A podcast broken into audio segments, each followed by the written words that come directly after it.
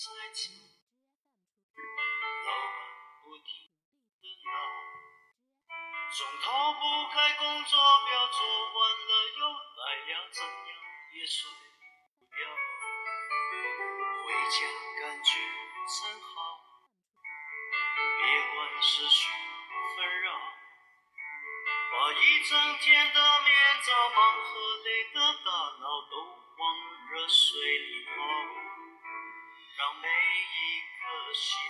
嘿，大家好，欢迎来到我的私人电台倾听。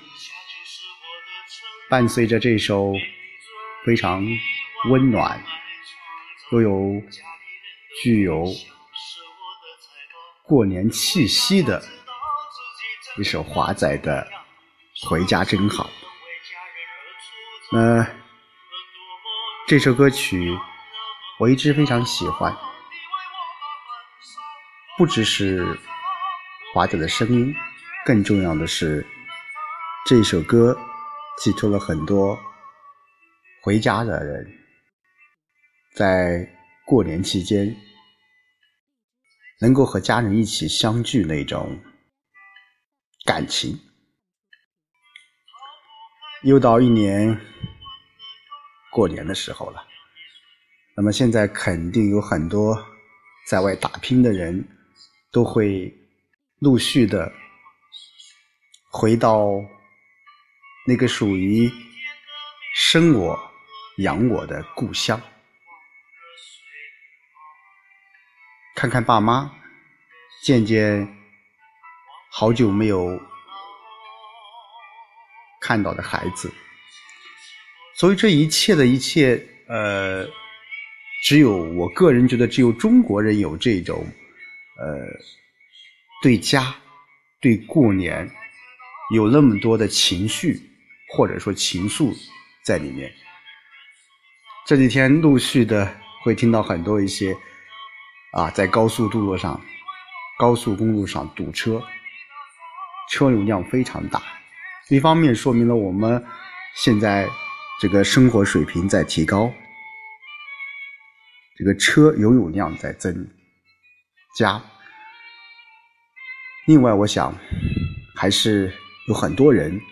都冲着那个时刻在自己住在自己心里的那个家，回家真好。回家会让你感受到在外打拼的艰辛与困苦，或者说生活当中的不如意，会在这段时间内会被释然，会重新找到属于自己。出发的目标或者是意义。那昨天应该是在小年二十三的时候，呃，我也写了一段文字。那今天应该是啊，不是应该是农历的年前最后一期节目了。那年后我们再继续，但是。就想在年前的最后一期回家，还是以回家为主题，把这段文字和所有的倾听的听众朋友们一起来分享。名字也叫回家。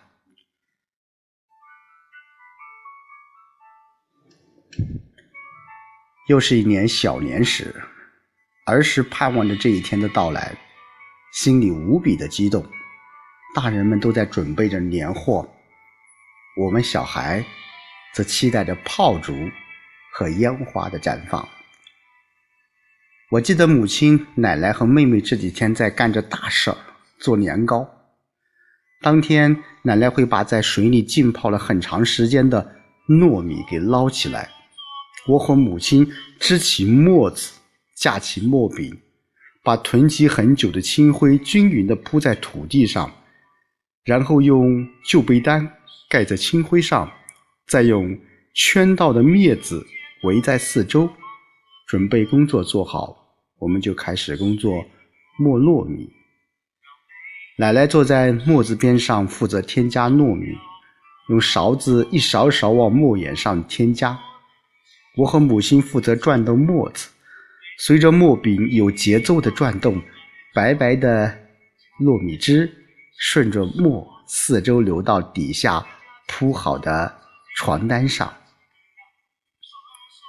此时，妹妹围绕着沫子团团转，那个高兴劲都写在脸上和腿上，偶尔还来捣个乱。奶奶和母亲的呵斥声不断，但是他全然不顾。父亲此时也是最忙的时候，除了要加班加点做木木活，年底主家都要新置一些家具，都在催促着高低床、高低柜组合家居。另外还要不分昼夜的去帮人家写对联儿。父亲的字在我们全村都是出名的，一到小年过后，家家都等着我父亲去写对联。我有时候也随他一起去，帮他拿拿纸，提个笔，研个墨。我记得每家都会写这副对联：“上天凑好事，下界保平安。”横批“四季平安”。据说是祈求灶爷保平安。要是在哪家写到凌晨，还能够吃到主家准备的一碗红糖水加四个鸡蛋。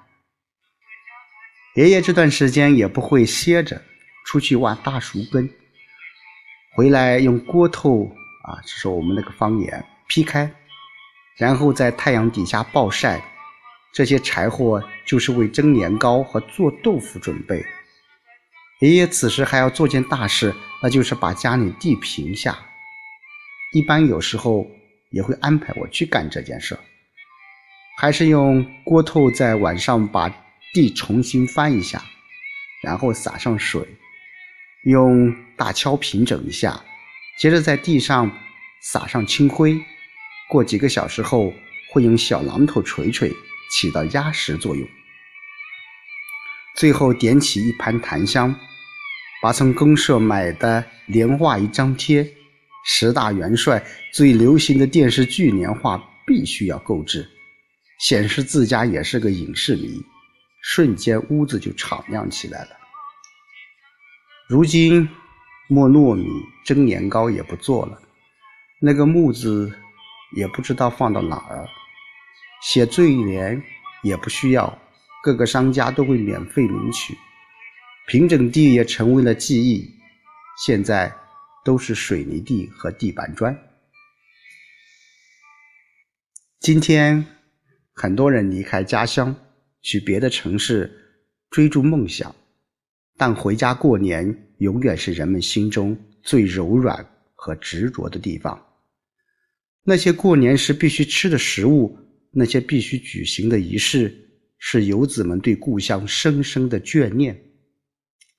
有人说，长大之后的我们没有了长长的假期，只有过年时才能看一眼家乡的模样。于是，故乡只有冬天，再无春夏秋，所以“回家”这两个字才会显得那么沉甸甸。好，以上这一段文字和大家一起分享了我小时候的一些片段吧。呃，在这里也衷心的祝愿提前。呃，给大家拜个年，祝大家在新的一年里身体健康、阖家幸福。年后见。